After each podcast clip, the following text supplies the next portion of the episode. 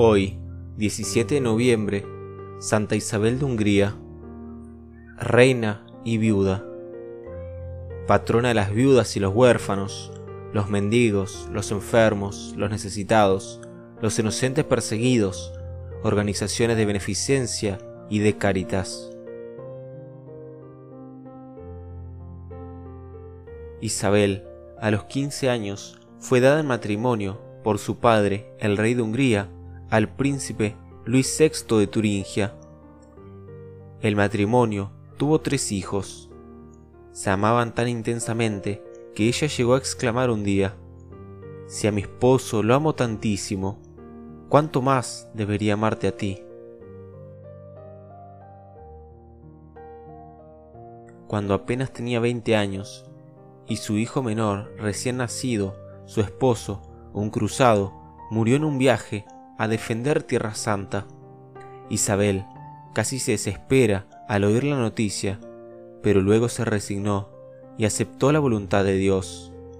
Rechazó varias ofertas de matrimonio y se decidió entonces a vivir en la pobreza y dedicarse al servicio a los más pobres y desamparados.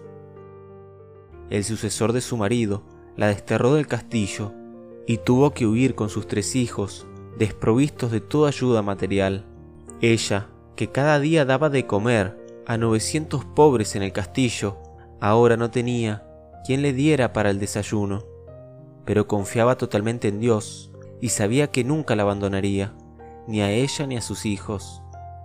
Finalmente, algunos familiares la recibieron en su casa, y más tarde el rey de Hungría consiguió que le devolvieran los bienes que le pertenecía como viuda, y con ellos construyó un gran hospital para pobres y ayudó a muchas familias necesitadas.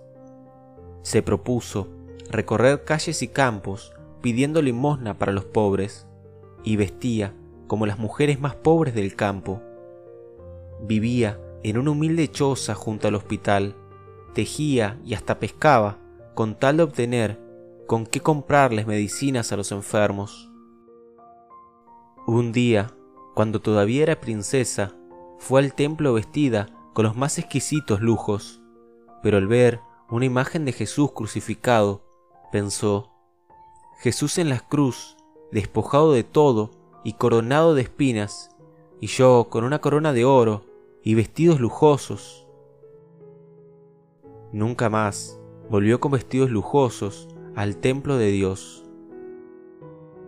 Cuando apenas cumplía 24 años, el 17 de noviembre del año 1231, pasó de esta vida a la eternidad.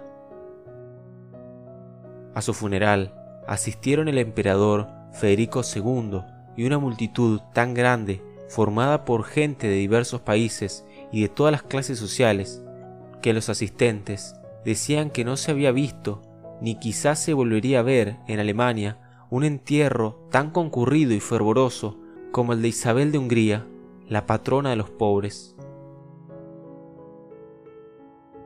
Que el Señor nos conceda, como a su buena Isabel, el don de un gran desprendimiento para dedicar nuestra vida y nuestros bienes a ayudar a los más necesitados.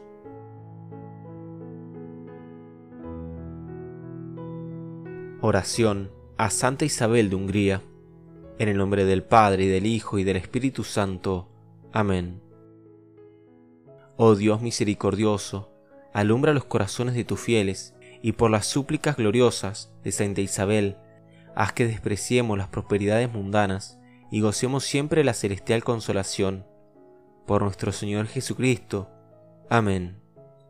Santa Isabel de Hungría, ruega por nosotros. En el nombre del Padre, y del Hijo, y del Espíritu Santo. Amén.